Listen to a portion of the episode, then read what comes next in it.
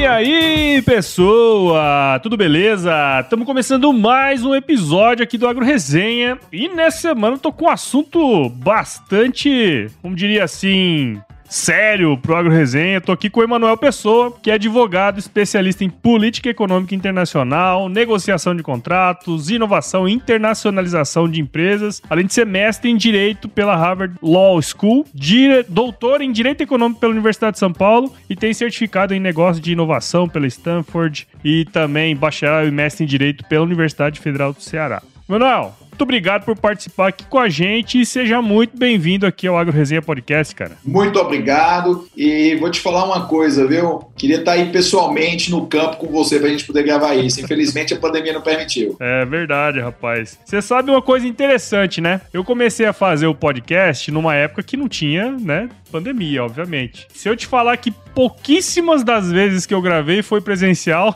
mesmo na época da pandemia, cara, antes da pandemia. Pois eu te falo que eu só preciso de uma desculpa para pegar o avião e ir pro coração do agronegócio, porque que beleza essa parte do Brasil que está é sempre crescendo, produzindo, ajudando a sustentar o emprego e renda nacional. Eu sou fã. É legal, cara. Que bom, cara. Vamos conversar muito sobre alguns aspectos interessantes aí que fogem um pouco da minha área de conhecimento, mas acho que vai ser muito legal para quem tá escutando, você que tá aí do outro lado ouvindo esse episódio aqui, não perder, cara. Então fica aí, firma o golpe que nós já já estamos de volta.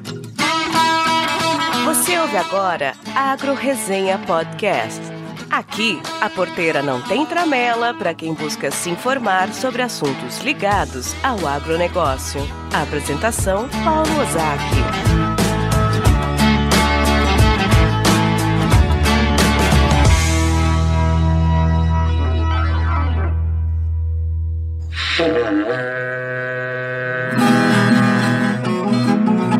Bom, você já deve ter ouvido a máxima de que é o olho do dono que engorda o boi, certo? Isso é verdade até certo ponto, afinal, só olhar não adianta nada ser uma boa direção.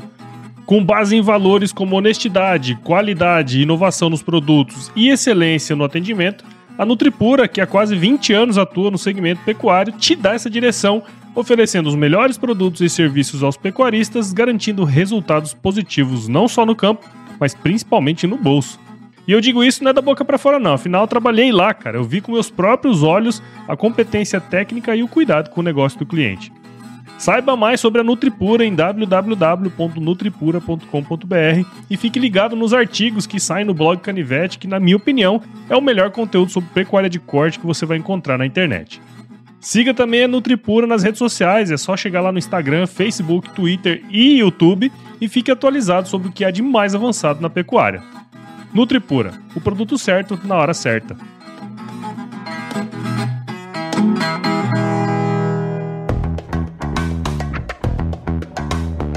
Bom, tô aqui de volta com o Emanuel e, cara, pra gente começar essa resenha aqui, mano, acho que seria legal, cara, se você pudesse contar um pouquinho aí da sua história pra gente, cara. Você sabe que é engraçado? A gente tá gravando aqui esse podcast, essa resenha do água. A minha família vem do interior do Ceará, de uma cidade chamada Maranguape. Hum. Então era a turma que produzia ruralmente bem pouquinho. Não tinha esse nível de profissionalização que o agronegócio brasileiro tem, mas de certa forma eu tenho uma origem do campo. De lá, acabei vindo para São Paulo. Eu brinco com o pessoal que eu peguei o pau de arara e tô aqui. Me radiquei aqui e seguimos firmes e fortes. Legal, cara. Você sabe que eu tive no Ceará, ali mais ou menos em 2010, assim, eu fui fazer, eu trabalhava no CPEA, e eu fui fazer alguns levantamentos de custo de produção de pecuária de leite, né, que era o que eu trabalhava na época. E eu lembro até hoje, só que eu não sei o nome da cidade, cara. Eu lembro até hoje que eu parei para almoçar num restaurante que servia um ovinos. Eu comi, primeira vez na vida que eu comi um carré na beira de, um, de uma montanha, assim, lindo demais o lugar. Mas até hoje eu procuro esse lugar e eu esqueço onde é. Eu esqueci onde é, não sei onde é mais. Se me falar pra ir lá. Deve, deve, deve, ser, deve ser, se foi perto de Fortaleza, deve ser Pacoti ou deve ser Guaramiranga. Se foi mais afastado, era São Benedito ou Ipu. Ah, deve ser esse negócio mais perto aí, porque eu lembro que era perto de, de, de Fortaleza, época que a gente tava voltando do, do interior pra ir pra lá.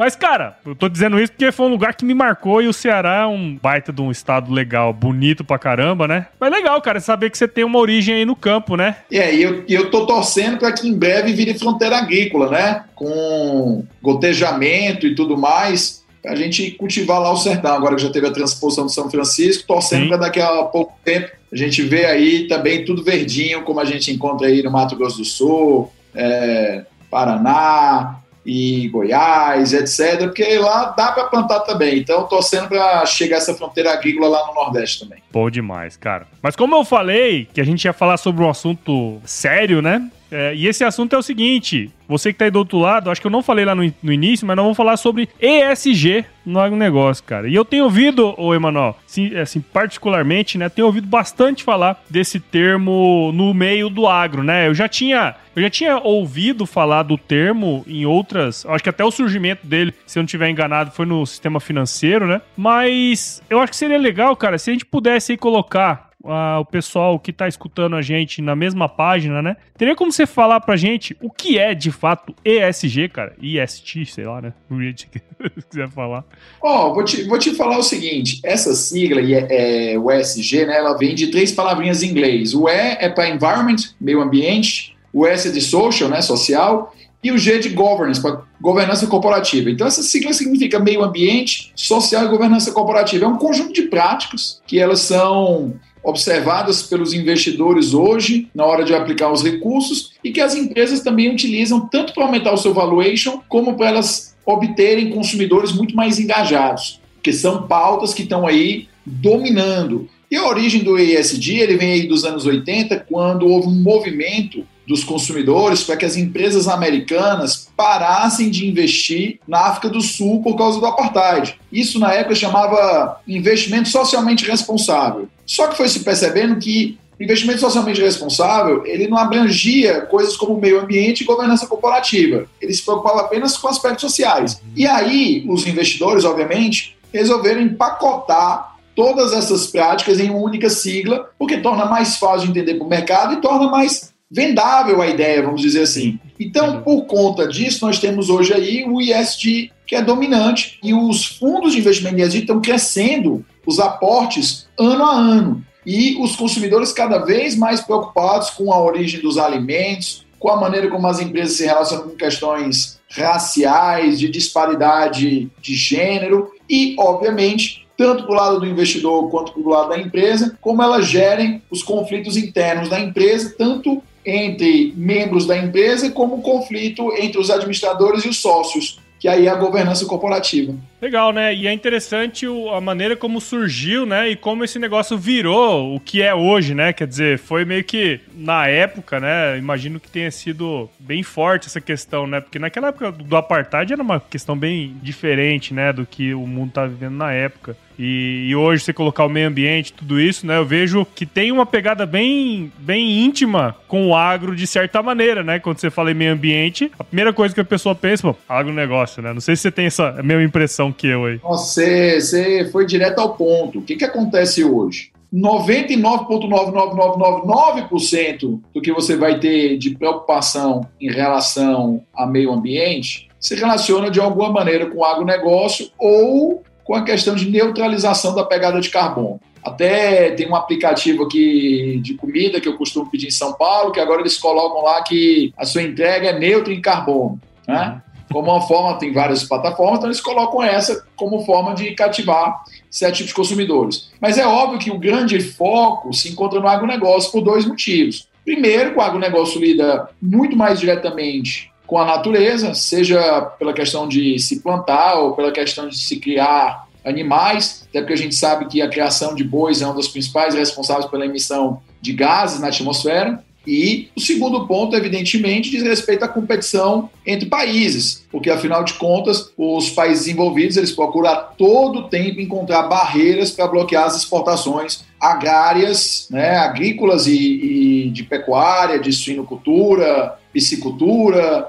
é, capinocultura, se eu esqueci alguma, me perdoe, devia ter colocado tudo na pecuária e, na, e no extrativismo de, de peixe, etc. Eles procuram bloquear as nossas exportações o máximo possível, porque o lobby do agronegócio nesses países é muito forte. Então, o ISG ele também assume uma, um protagonismo muito grande para o nosso empreendedor rural, porque se ele não souber jogar as regras do jogo, ele vai começar a descobrir um monte de barreiras à exportação que não tem a ver com tributação e não tem a ver com questões fitossanitárias. E é interessante você colocar esse ponto, né? Porque assim, até na nossa, nossa conversa prévia aqui, você estava comentando justamente isso, né? Quer dizer, cada vez mais esses países que têm uma, uma certa tradição no agronegócio, né? Na agricultura, na pecuária, é, como França, entre outros ali na, na, na Europa, próprios Estados Unidos, né? É, cada vez mais vai ter essa briga por território, falando assim, bem entre aspas, né? Vamos dizer assim. E aí, recentemente, até no, no release que eu recebi aqui, o pessoal falou, o pessoal lá da, da ABAG, né, Associação Brasileira do Agronegócio, eles disseram que o ESG é um dos maiores gargalos do setor, né? Quer dizer, na sua visão, cara,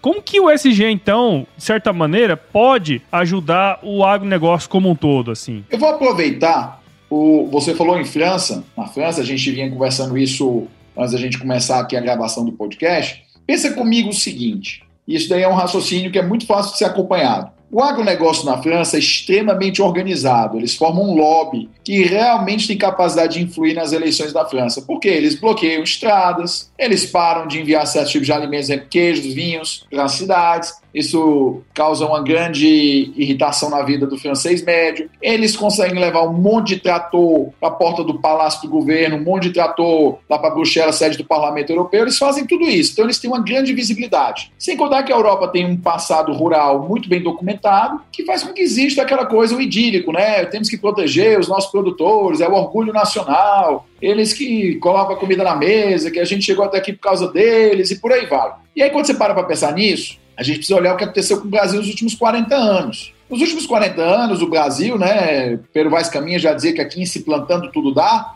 o Brasil foi aumentando a sua produção, aumentando a exportação, competindo por mercados. E aí o que, que eles faziam? O livre comércio é maravilhoso, quando eles querem vender um computador para a gente, né, e não querem que a gente tenha tributação para que não surja uma empresa de computação nacional. Eu não estou dizendo que tributar vai fazer surgir empresa nacional. Mas a lógica que aplico é essa: vamos, vamos impor o livre mercado, porque aí a gente vende os nossos produtos caros. Legal. Vamos então vender para esses caras agora soja. Você manda vender a soja no Brasil, eles tributam um absurdo. E nos últimos 30, 40 anos, a nossa produtividade, a nossa capacidade comercial, essa força do nosso produtor, que eu vou te falar, viu, são heróis, heróis mesmo, a força do nosso produtor chegou ao ponto que o nosso produto chega hoje na Europa, nos Estados Unidos, na Austrália, Nova Zelândia, China, Rússia, o que você quiser, mais barato do que o produto deles. E nos, nesses países que jogam com o império da lei, que tem legislação realmente seguida à risca, que obedece esses limites legais e que se submetem às regras da Organização Mundial do Comércio, não adianta mais tributar do ponto de vista tributário, é praticamente impossível eles conseguirem proteger os produtos deles. Nós chegamos num ponto de produtividade, competitividade, que é praticamente impossível, eles não conseguem mais barrar a gente na tributação. E olha que a logística do Brasil é uma droga. Imagina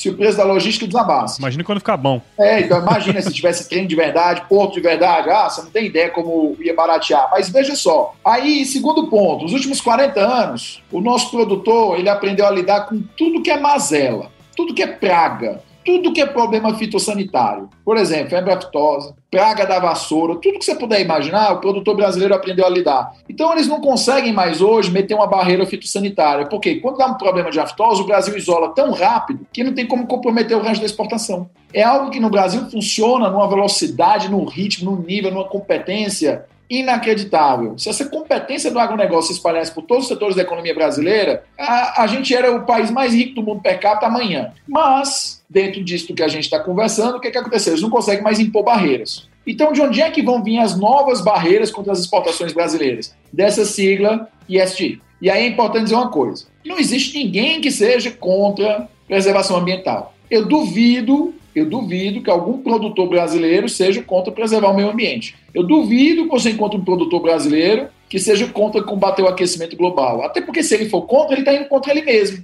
Porque se tem aquecimento global, vai diminuir a produtividade de alguns terrenos, vai aumentar o custo de produção. Então, por que, que ele seria contra? Não faz sentido. Tanto do ponto de vista humanitário quanto do ponto de vista comercial, o nosso produtor ele é óbvio que é a favor da defesa do meio ambiente. Só que o conceito de ESG ele é altamente indeterminado. Porque o que é proteção do meio ambiente para mim e para você? Eu vou te dar um exemplo. O pessoal fala, vamos dirigir carros elétricos. que dirigir carro elétrico diminui a queima de combustível fóssil, gasolina, diesel, e aí a gente está diminuindo aí a agressão ao meio ambiente. Bacana, isso é ótimo no Brasil, que tem 80 e tantos por cento da sua matriz renovável. Vamos lá para um daqueles países na Europa, os países nórdicos, que tem quase 90% da sua matriz energética vindo da queima de carvão, da queima de petróleo e etc. Aí você mete o carro elétrico, legal, o cara tirou eletricidade, não estou poluindo. Cara, você não está poluindo da onde? A energia elétrica veio da onde? Veio da termoelétrica, veio da queima de carvão, é lógico que está poluindo. Mas mesmo assim eles consideram aquilo uma prática de ESG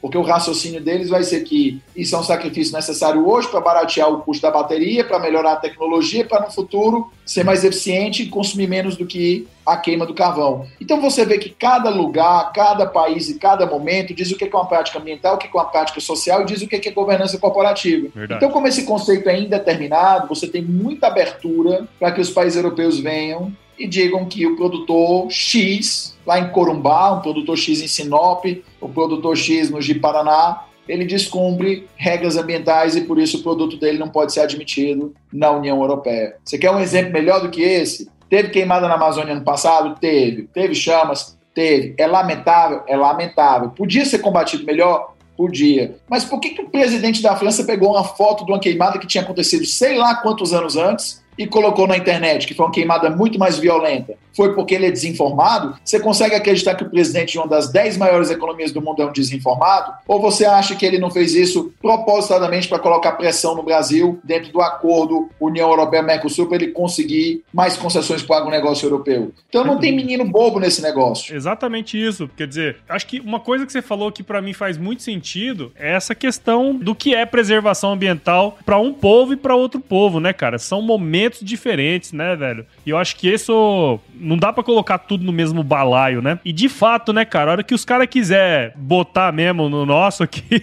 os caras vão usar esse negócio aí, né, cara? Então, esse, esse daí é o ponto. Não é que assim, não é que algumas coisas são muito claras. É óbvio que você não vai poder, por exemplo, derrubar a Amazônia para criar gado. Não faz sentido. Derrubar a Amazônia para plantar soja. Não faz sentido. É óbvio que isso daí é universalmente aceito como um conceito de meio ambiente. Mas, por outro lado, eles podem querer criar casa com fertilizante que a gente usa. Eles podem querer criar casa com alguma mix de colheita. Podem querer criar casa com algum cruzamento específico que nós fizemos para chegar num, determinada, um determinado nível de produção, porque não seria aceito na Europa, porque seria mais eficiente e acabaria com a planta ou com a fruta ou com o que for originário europeu. Então, eles podem usar várias coisas para isso. E daí que vem a necessidade do nosso produtor de ele conhecer o jogo. Porque a Sim. partir do momento que ele conhece o jogo, ele pode jogar. Porque não se engane, nós somos vendedores e o vendedor tem que tentar agradar o cliente. Não é a gente, claro, sempre vai ter que lutar para eles mudarem a regra, para ser razoável, para ser justo. Mas ninguém vai poder ficar batendo na mesa até isso acontecer. Então, até isso acontecer, a gente tem que ir conhecendo as regras que eles vão aplicar, nos adaptando a essas regras e vendendo, Sim. certo?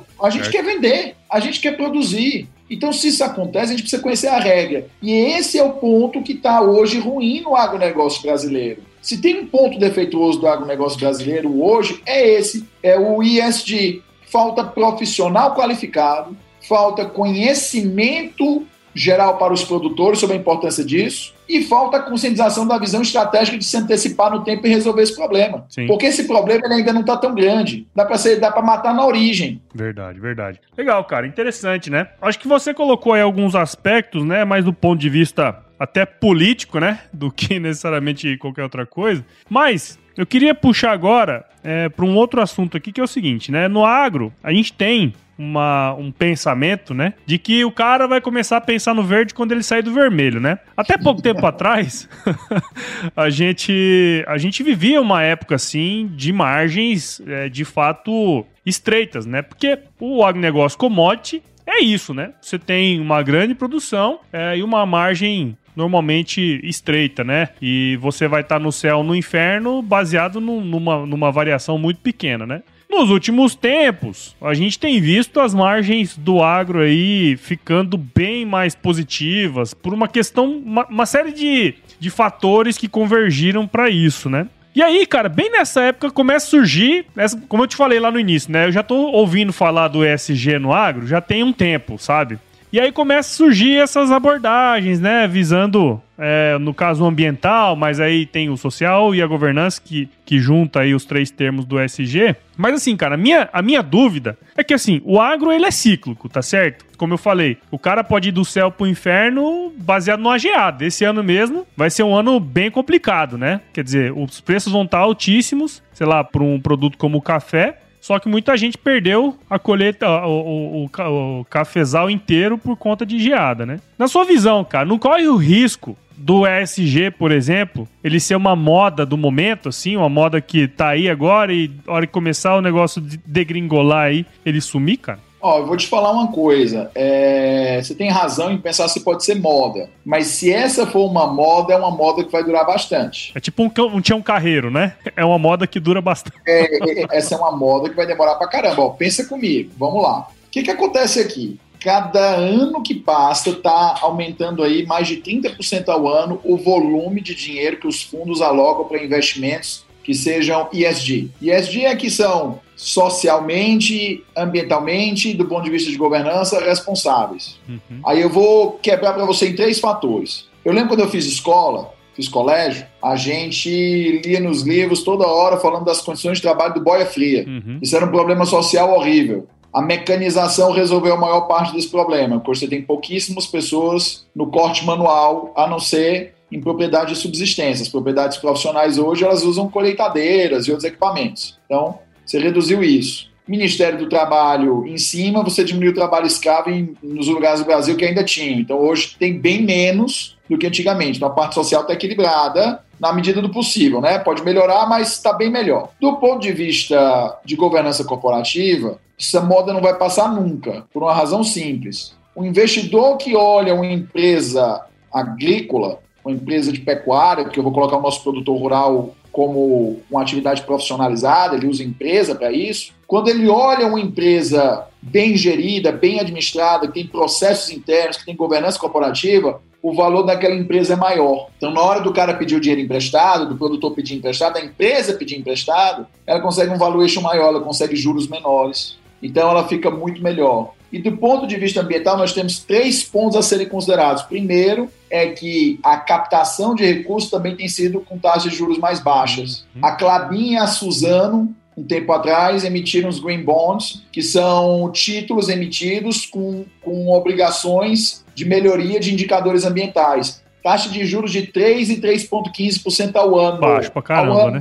É, a, a, poxa, se você for financiar, tem, tem, tem carro aí, tem trator usado que você financiar 10 no mês. Sim. Então, o que, que eu quero te dizer com isso? Nesse ponto, que é o primeiro ponto do, do ambiental, já joga lá para baixo, lá para baixo, absurdamente, o custo de financiamento. Segundo ponto, tá? Essa é a agenda que os europeus e os americanos mais vão puxar relacionada ao Brasil nos próximos 20, 30 anos, porque o aquecimento global é uma realidade. Se ele é causado pelo homem ou se ele é cíclico, isso é uma coisa que a gente não tem como definir aqui. Mas como está acontecendo o aquecimento global, em quem eles vão pôr pressão? No país que tem maior área verde, o país tem maior biodiversidade, o país tem mais florestas, é a gente. Então essa pressão vai acontecer sobre o Brasil. E aí resta você, produtor que nos ouve, decidir se você quer correr o risco de ter suas exportações prejudicadas ou não. E o terceiro ponto é que, tanto no Brasil hoje, cada vez mais,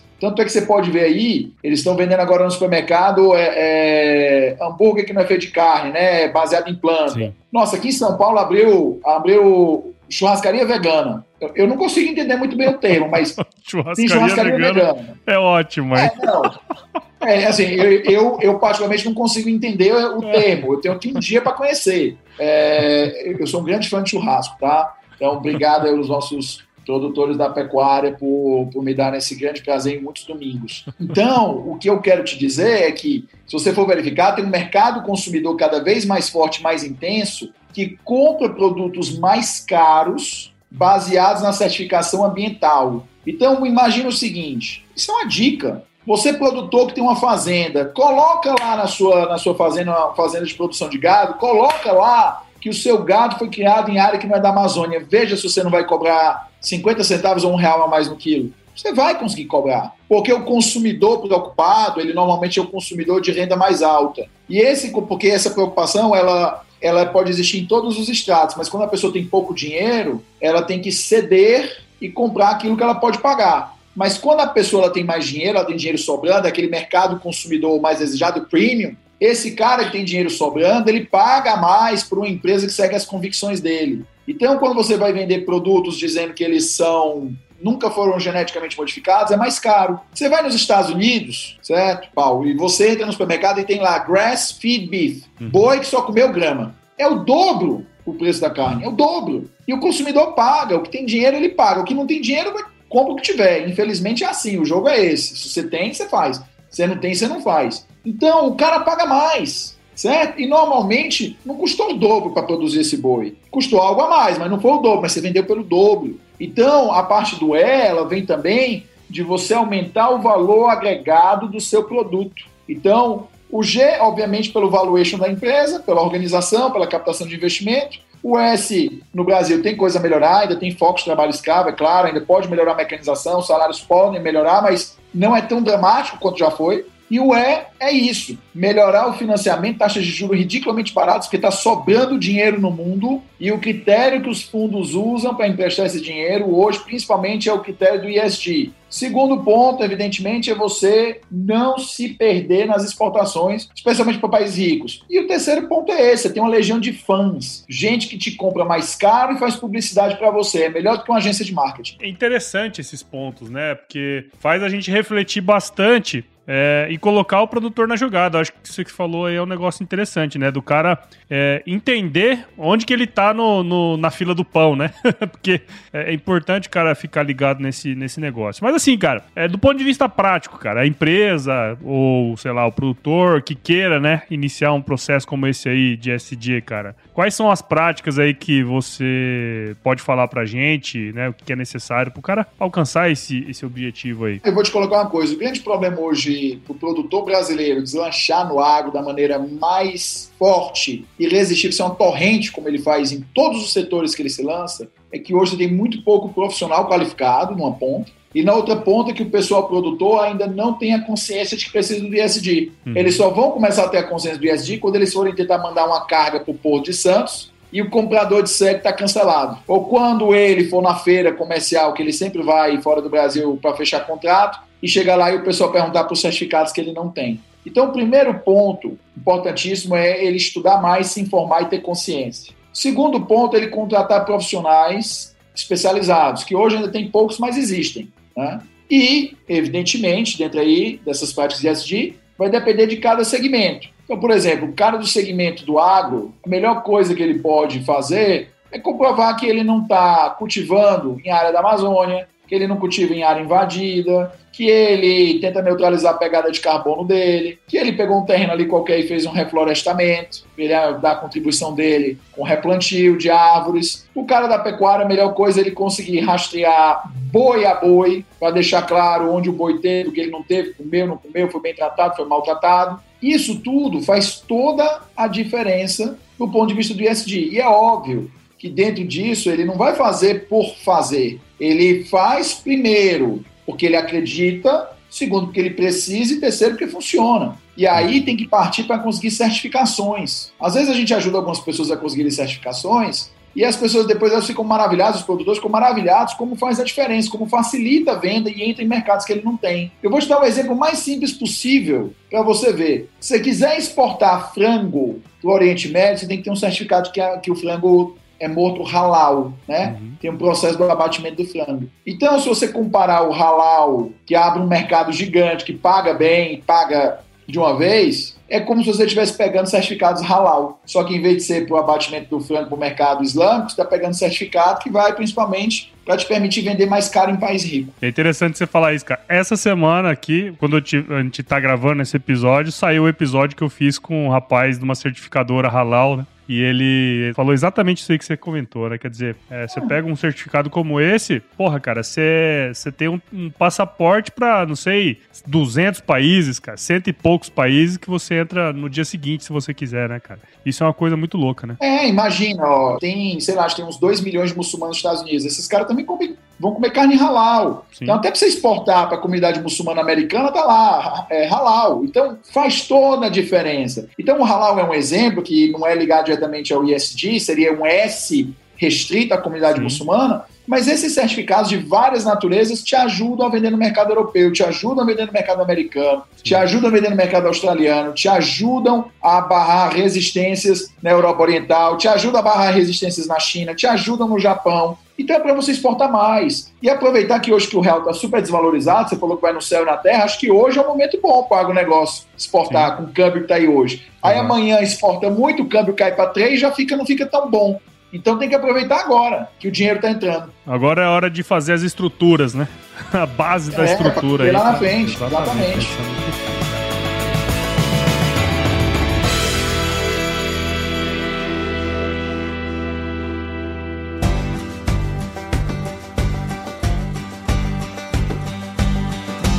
E aí, tá curtindo o bate-papo, cara? Espero que sim. Mas eu tô passando aqui para te dar um recadinho. A missão da Stoller é transformar conhecimento em inovação para a agricultura, gerando valor a todos os envolvidos. Por mais de 50 anos, ela transforma conhecimento em inovação no esforço de impulsionar as culturas a alcançarem seu máximo potencial genético e atingir altas produtividades. E quando se trata de conhecimento, você pode encontrar tudo sobre fisiologia, nutrição e biologia de plantas no podcast Campo On, produzido pela Stoller. Lá, um time de especialistas aborda assuntos relacionados às principais culturas agrícolas e, como você já sabe, você pode escutar quando, onde e como quiser. Aprimora o seu conhecimento no site da Stoller, o www.stoller.com.br.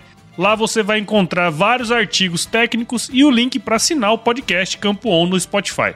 Lembre-se de seguir a Stoller no LinkedIn, Instagram, Facebook e YouTube. É só procurar por Stoller Brasil. Isso é inovação, isso é Stoller.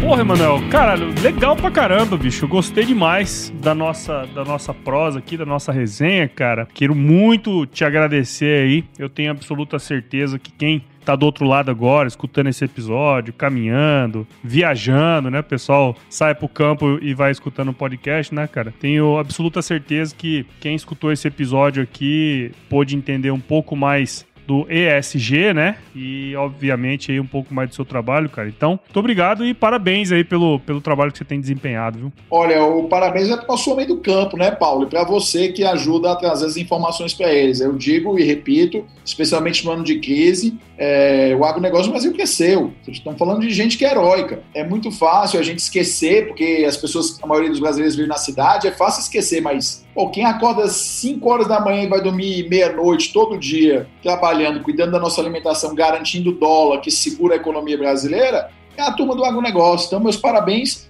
para eles, né? São os heróis do país. Isso daí tem que ser reconhecido. Acho que está na hora tem que dar César o que é de César. É isso aí, é verdade, cara, você tem razão. E, cara, para quem tá escutando aí do outro lado e quiser acompanhar um pouco do seu trabalho, cara, como que pode fazer? Paulo, tem várias maneiras. Tem, pode entrar lá no meu site, né, o emanuelpessoa.com, é um E-M-A-N-U-E-L, eu falo porque o meu nome é um daqueles que as pessoas escrevem da maneira mais variada possível, né? É, é, você imagina, eu já vi meu nome escrito de cada maneira. Então, emanuelpessoa.com, pode ser com o BR também, os dois sites são meus. Uhum. Podem me procurar no Instagram, arroba emanuel.pessoa, ou no caso do produtor rural, Paulo, que ele quiser conhecer mais do tema, porque eu acho que a gente tem que fazer um trabalho de evangelização, pode me ligar diretamente. Pode deixar o número ou, ou não pode? Pode, pode deixar. Pode, pode então, deixar. DDD 11, aqui de São Paulo, 99 320 9493. Eu tenho todo o prazer do mundo de falar com o produtor rural, evangelizar. Acho que esse tema aí é importantíssimo. A gente tem cada vez mais competidores e se a gente não, não colocar o nosso produtor rural dentro do loop, a gente vai perder mercado que a natureza quis que fosse nosso. É isso aí, cara. Bom, todas essas informações aí, viu, mano? Vai estar tá na descrição aqui desse episódio. Então, você que está aí do outro lado e quiser aí tirar uma dúvida aí com o Emanuel, falar um pouquinho mais sobre ESG, só entrar em contato com ele. E agora, Emanuel, nós vamos aqui para a parte muito importante do podcast, que é o nosso glorioso quiz. Vamos nessa? Bora!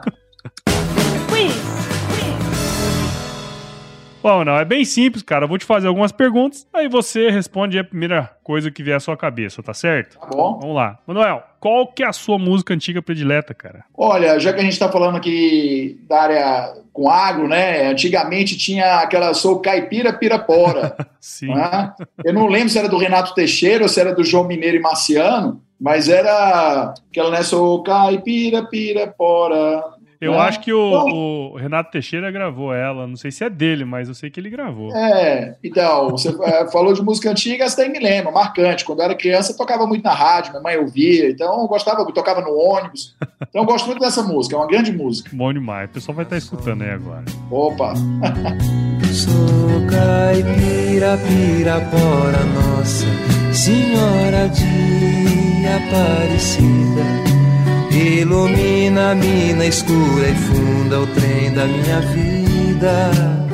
E, cara, qual que é o lugar mais legal que você já visitou, bicho? Eu vou te contar, não um lugar mais legal, porque eu acho que Deus foi muito generoso, eu visitei muito lugar bacana, tanto no Brasil quanto fora do Brasil. Então acho que, graças a Deus, ele, ele me deu essa oportunidade. Mas eu vou te falar de um lugar que me surpreendeu muito, que eu fui a primeira vez em 2017, e ali eu vi como o água é transformador da realidade até urbana brasileira. Eu fui em Dourados e eu fiquei impressionado, ali é um polo, né, Uhum. do água. Eu fiquei impressionado como a cidade é linda, é organizada, é próspera, tem coisas espetaculares. Então ali eu realmente até comentei com um colega que me levou para dar uma palestra lá, eu, eu disse assim, nossa, aqui a gente vê como o agro, ele não fica só no campo, ele realmente extravasa para a vida urbana. Então, vou falar Dourados, mas podia te dizer 100 lugares maravilhosos, mas eu vou falar Dourados por causa disso, me deixou muito impressionado. Legal, cara. Você sabe que o primeiro lugar onde os meus avós que vieram após a Segunda Guerra aportaram foi Dourados. Meu pai é nascido em Dourados. Ele foi cultivar lá, seus, seus avós foram cultivar em Dourados? É, meus avós vieram novos, né? Japoneses. E aí pararam lá, né? Trabalharam, né? Na lavoura e tudo mais. Se eu não tiver enganado, trabalharam com café lá. Se eu não tiver enganado, posso estar enganado. Mas foi o primeiro lugar onde a japonesada aportou lá no, no Mato Grosso do Sul. Lá. É, então você tá, você tá vendo aí que era pra ser, né? Nossa conversa, então. Isso aí, cara. E na cozinha, bicho, qual que é a sua especialidade? Rapaz, eu, eu te falo uma coisa, eu consigo replicar qualquer receita que eu vi. Agora não pede para limpar depois, porque eu faço muita bagunça. Mas, mas dizem, dizem, dizem por aí as boas línguas, né? E as más também, que eu vou muito bem no frutos do mar, né? Como um bom Ó. cearense, eu faço um camarãozinho bacana. Verdade, ó. Tem, que respeitar a origem, né, bicho? É.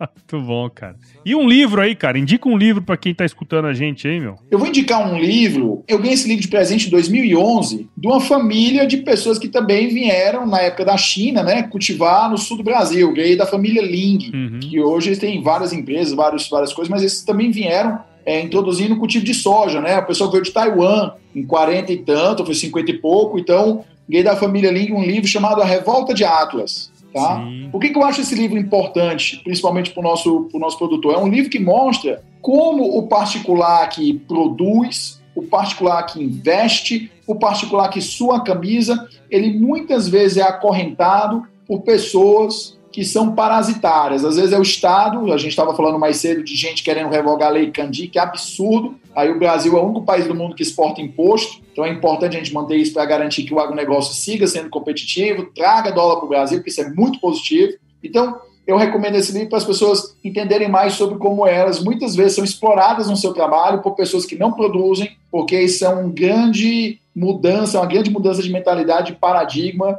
E eu acho que o nosso produtor esse beneficiaria muito da leitura desse livro, que ele entenderia o quanto ele é heróico diante das circunstâncias que são impostas contra ele, porque ele, ele mantém um sistema que luta contra ele. É complicadíssimo isso. Sim, sim. Se eu não tiver enganado, a autora é Ayn Rand, né? Exatamente, Ayn Rand. Ela era uma. Ela era, se não me engano, ucraniana, né? Fugiu lá É. da União Soviética na época do comunismo. Então foi para os Estados Unidos e se deparou com a diferença de sistema. Sim. E aí, obviamente, ela explicitou isso na obra dela. Legal, cara. E se você se encontrasse com o seu eu de 17 anos hoje, cara, qual que seria o melhor conselho que você se daria? Olha, eu daria o seguinte conselho: compre, com- que na época, na época era baratíssimo, comprasse propriedade rural. Pega qualquer real que você tiver, nem que você faça um consórcio, mas comprasse uma, uma, uma terra rural porque quando eu tinha 17 anos, era 2000, do ano 2000 até, é, ano dois, 2001, é, fiz 2001, isso, 2017. Então, naquela época, a propriedade rural no Brasil ainda estava muito barata, é. tá?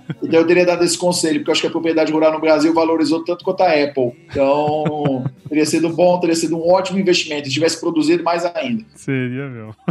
Legal, cara. E uma última aqui, ô, ô Emanuel. Você tem o costume, cara, de escutar podcasts, não? Ouvir podcasts? Eu escuto de vez em quando. Eu acho que eu acho que coisa tem acontecido mais e mais comigo. Quando eu vou à academia, ou então quando eu dou uma caminhada, eu aproveito que é um tempo para estudar. Às vezes no dia a dia a gente acaba estudando só coisas muito específicas de trabalho, ou a gente acaba completamente absorvido é, no tempo livre com as coisas pessoais, né? A gente trabalha muito, acaba tendo que aproveitar também família e coisas do tipo. Então, eu acho que eu tenho aumentado aí meu consumo de podcast nesses momentos é, de deslocamento de trânsito, de, de, de, academia, de caminhada, mas é bacana e é um hábito que eu quero aumentar mais ainda, porque realmente traz conhecimento condensado. Sim, sim, sem dúvida, cara. Eu sempre falo pra turma, né, que é, essa experiência que você tá tendo agora, eu tive essa experiência no passado e a partir dessa experiência surgiu a ideia, né, do, do Agro Resenha Podcast. E isso tudo começou com a indicação de uma pessoa, né? Que me indicou, ó, escuta esse podcast aqui e tal. E eu sempre falo para você que tá aí do outro lado, escutou esse podcast até aqui,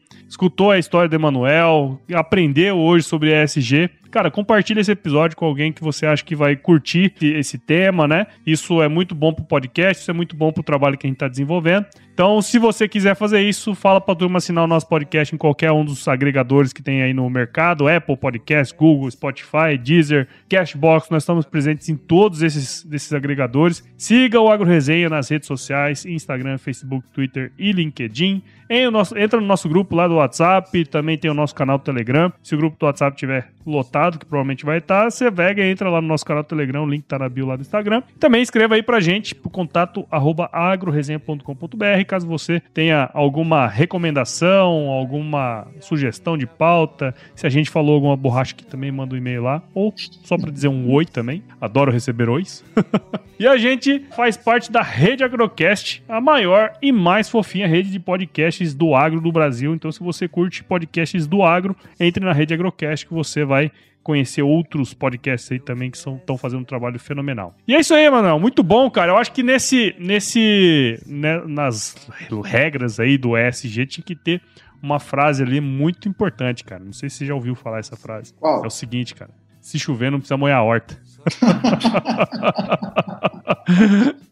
Ó, oh, eu vou dizer um negócio, viu? Eu acredito muito, eu acredito muito, muito, muito que isso vai ser só mais um percalço pra gente do água. E daqui a 20 anos, se você, eu acho que vai estar fazendo não um podcast, mas um virtual reality check, né? Porque já vai ser um pouquinho diferente.